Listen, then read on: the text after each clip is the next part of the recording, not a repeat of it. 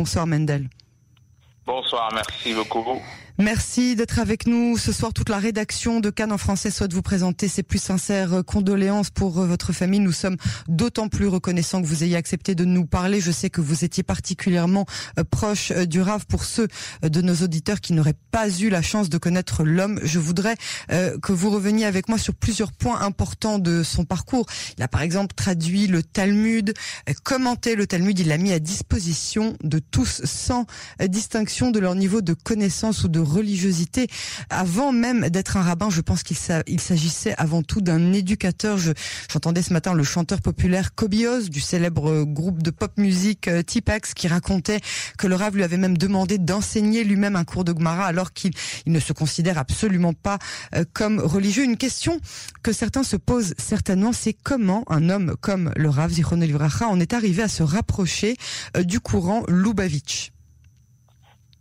Alors, euh, quand il était jeune âge, il a, il a fréquenté euh, une école de soirée, s'appelle Shivat Erev, une école de soirée dans le quartier où il habitait.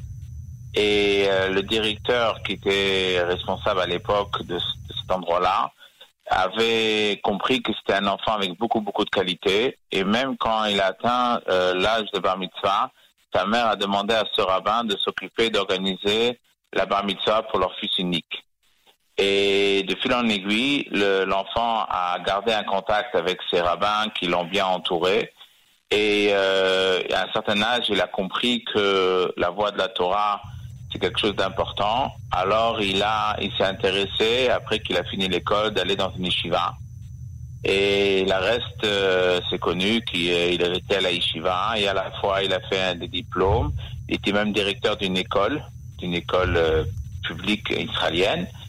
Et il a toujours gardé ce contact avec ses rabbins qui l'ont accompagné jusqu'au moment, comme euh, c'est diffusé en ce moment, la vidéo de son mariage. C'était un vrai mariage chassidique, Lubavitch, euh, religieuse.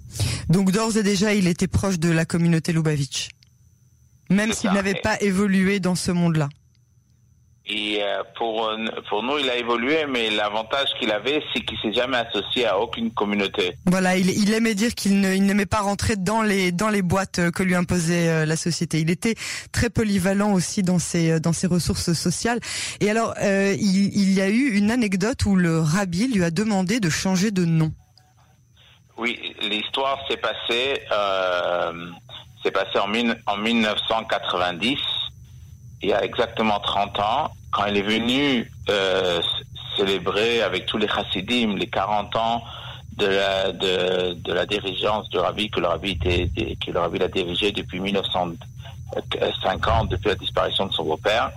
Alors il y avait des différentes étapes. Il y avait 20 ans, 40 ans, et quand c'était 20 ans, en 1970, le, le, le président Chazar le a choisi d'être le représentant son propre représentant euh, chez le rabbi en 1970. Alors quand c'était 1990, c'est vrai qu'il était chez le rabbi plusieurs fois, il a senti que c'était important qu'il vienne avec sa femme pour être euh, près du rabbi. Et au moment qu'il est passé devant le rabbi, après qu'il a même quitté, le rabbi l'a fait rappeler et il lui a dit que c'est mon travail de se mêler dans, dans la vie des autres. Et il lui a dit, je vous conseille de changer votre nom D'abord, il a dit, c'est de bien de changer son nom de, de Steinsalz, qu'en yiddish, ça veut dire pierre salé. En, en hébreu, Even, c'est pierre. Et le reste, il n'a pas défini exactement. Et euh, voilà. Mais une fois que mon oncle est sorti, il était terriblement troublé parce qu'il avait une relation avec le rabbi comme un élève, comme un chassid. Et pour lui, cette idée d'avoir que le rabbi lui a conseillé, c'est une façon polie que le rabbi disait aux gens, je vous conseille, mais en fait compte, c'est le rabbi lui donnait l'ordre. Et on voit sur la vidéo que les fois suivantes, quand il est revenu, c'était plusieurs mois, et entre-temps, son fils, il est tombé malade. Et quand son fils est tombé malade, j'étais présent en Israël. C'était cette période-là, mois de juin, juillet. Et, et, immédiatement, quand il a découvert que son fils, il a, il a atteint d'une maladie, de la maladie, il a tout de suite été au Misrad Apnim et il a changé son ministère de l'intégration. Euh, pardon, ministère intérieur. Pardon, pardon ministère euh, de l'intérieur, excusez-moi. oui. oui. Et, et, il a changé son nom.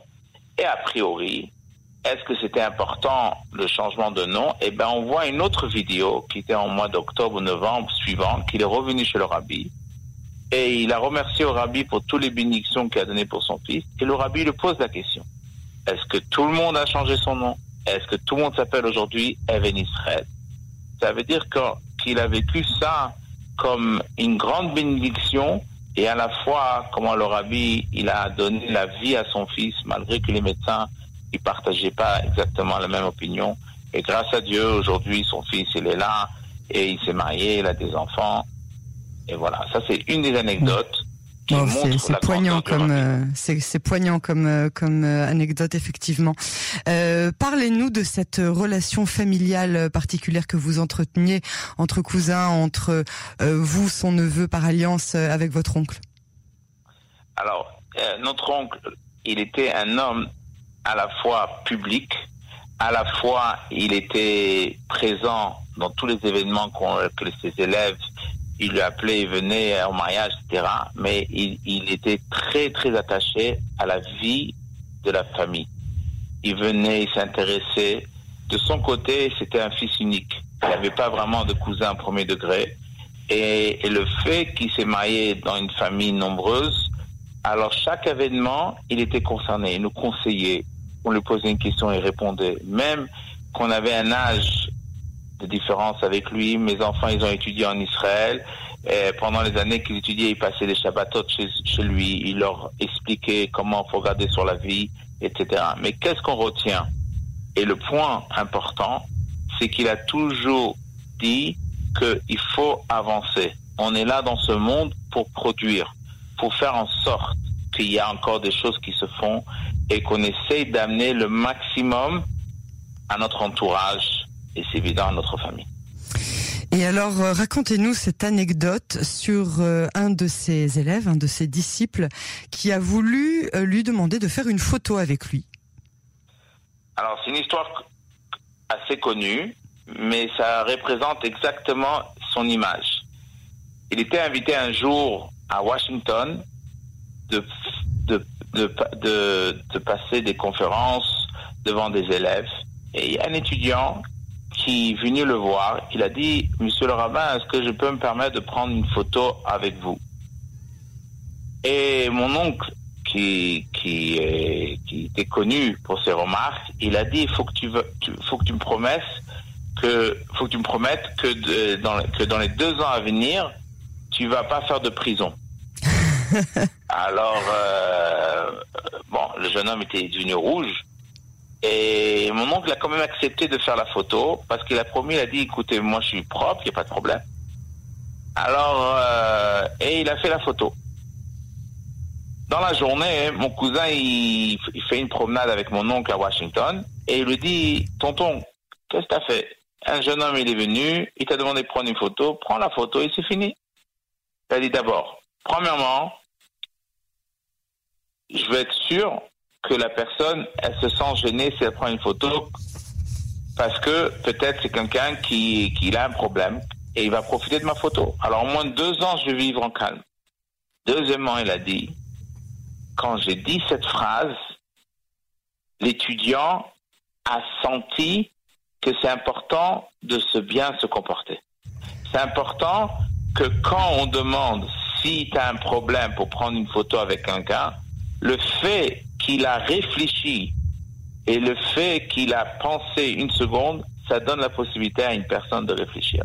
Et ça me fait rappeler une autre anecdote, qu'une fois, il a fini une conférence, il y avait 150 personnes dans la salle. Et la personne qui a présenté, il a dit, on est très heureux, vous nous avez touchés par ces paroles. Et ça nous a donné un sentiment très positif. Alors il a répondu, il a dit, je suis très déçu de ce que vous venez de dire.